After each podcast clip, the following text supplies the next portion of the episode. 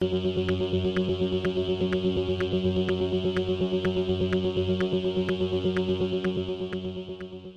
y caballeros, bienvenidos a 10 a 15, un podcast donde se habla de películas y series en un lapso de 10 a 15 minutos. Yo soy Ángel y en este episodio voy a estar hablando de la nueva película de Michael Keaton titulada Worth. La misma está disponible en Netflix, pero antes de hablar de Worth voy a estar hablando de lo que ha pasado en el Festival de Cine de Venecia. Así que sit back, relax, que 10 a 15 acaba de comenzar.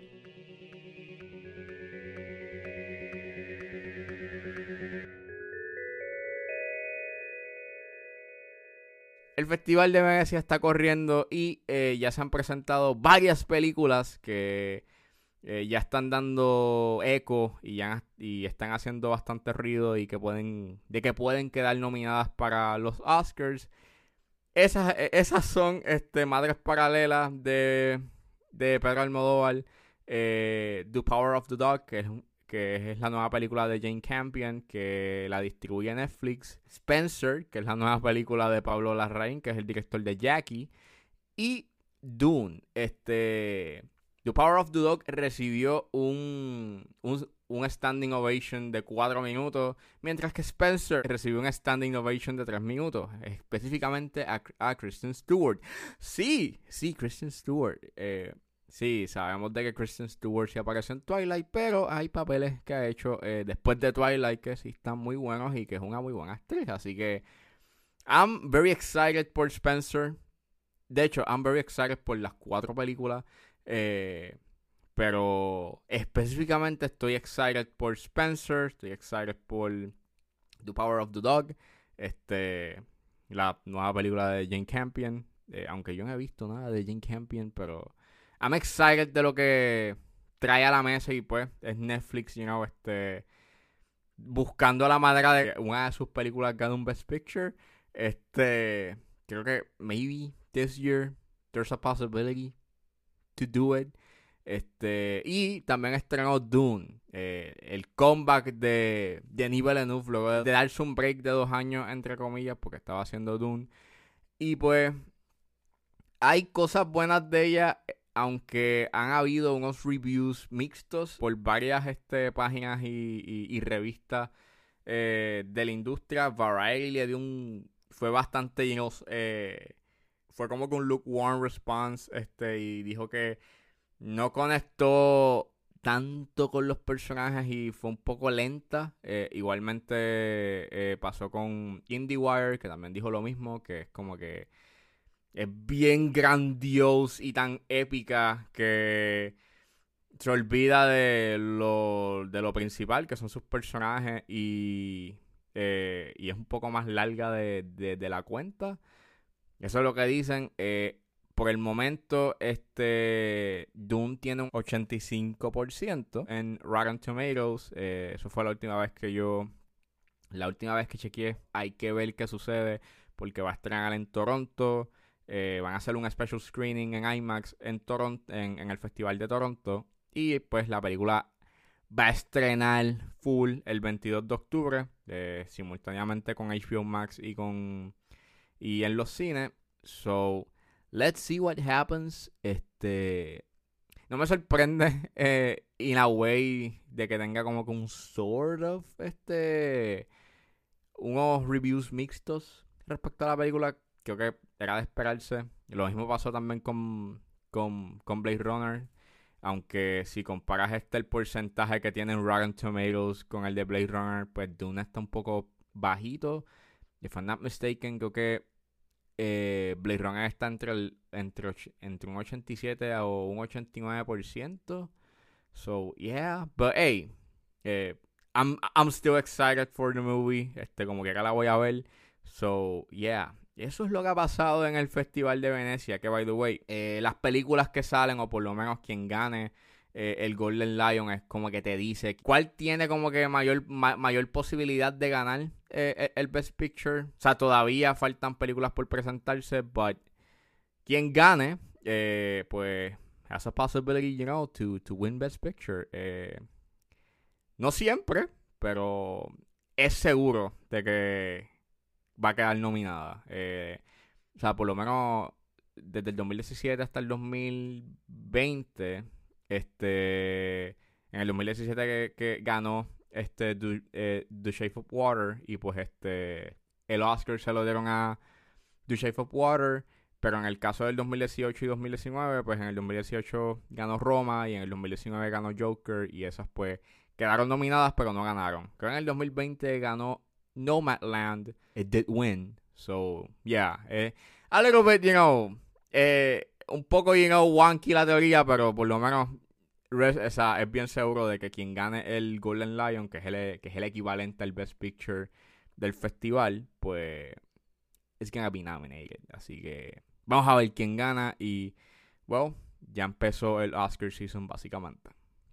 Y saliendo de Venecia, ahora nos adentramos al lado legal del 911. Eso es lo que nos trae la película Worth, que es la nueva película de Michael Keaton que está disponible en Netflix.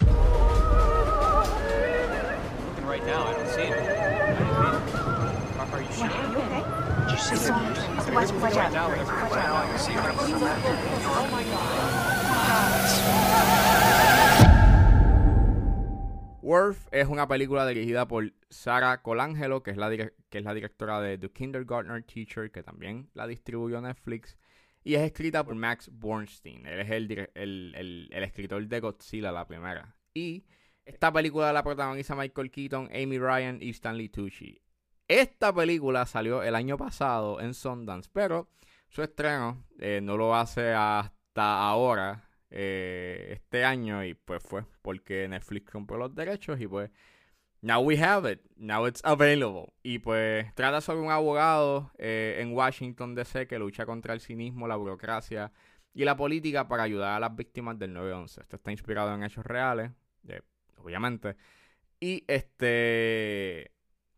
Eh, había visto el trailer y estaba, estaba interested, o por lo menos el trailer estaba bastante bien, estaba bien montado, que pues me mantuvo eh, como que eh, interesado en verla. La vi, salió el viernes de la semana pasada. Y me gustó. Tuvo. It was good, it was good. O sea, ah, tiene sus cosas, pero. It was good. Este, creo que el highlight es Michael Keaton y este Stanley Tucci, las escenas y los momentos que ellos tienen cuando están en pantalla. es explosivo. Pues Michael Keaton, pues obviamente eh, he knows how to act y, en, te mantiene, you know, eh, eh, te, mantiene intrigado con lo que sucede en, pantalla. a veces el diálogo, la manera en cómo está hecha o, cómo, you know, cómo están construidos los diálogos, pues me, me, gustó mucho también. era bien directo eh, conciso, pero también era, you know, tenía ese, esa urgencia, básicamente. Y, yeah, it was, it was good. Y la manera en cómo estaba construida la historia, en cierta forma, pues, y ese, y, ver más el, el ángulo legal del 911, pues, it was interesting y bastante revelador, este, porque yo no sabía de que le habían dado compensaciones a, a las víctimas como a las familias de las víctimas. Y it was interesting to look that y obviamente ver esos temas de la burocracia, el cinismo, este, el precio de la vida humana básicamente y pues cómo tú puedes este, you know, go, go, go forward después de un evento tan extraordinario como el 911 y it was, it was interesting, it was pretty well made. El único problema que tengo es que la manera en cómo empieza, eh, pues es, inmi es res. O sea, empieza en, a mitad de película. Eh, y fue bien efectivo porque es como que, pues, estamos en esa, ya, ya pasó el evento y estamos viendo eh, los testimonios de las víctimas. Y es bien efectivo y es bien eh, heartbreaking. Eh, sin embargo, pues nos enseñan eh, durante la película este, el principio de todo y tiende a ser un poco repetitivo y también la manera en cómo construyen, en que te ponen música dramática dentro de las imágenes del 911 y, y, y, dentro de los testimonios de las víctimas, pues a veces tiende a ser un poco bastante melodramático. Pienso de que si quitabas este la música, pues, y dejabas este las imágenes correr y los testimonios en silencio, pues era mucho más efectivo. A, mitad de película tiende a ser un poco repetitivo y, el pacing se siente bastante. Y Vendo es una película que dura una hora y 58.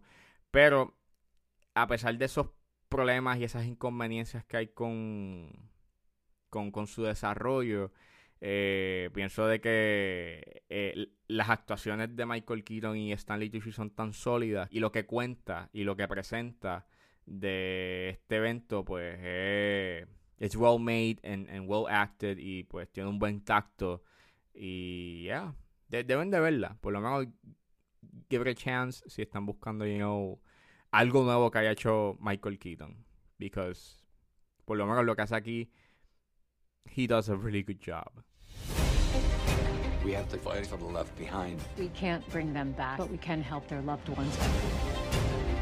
You're not a rabbi or a priest. You're a lawyer. And that's exactly what these people need right now. What would your life be worth? You're just trying to win. I'm trying to make things right.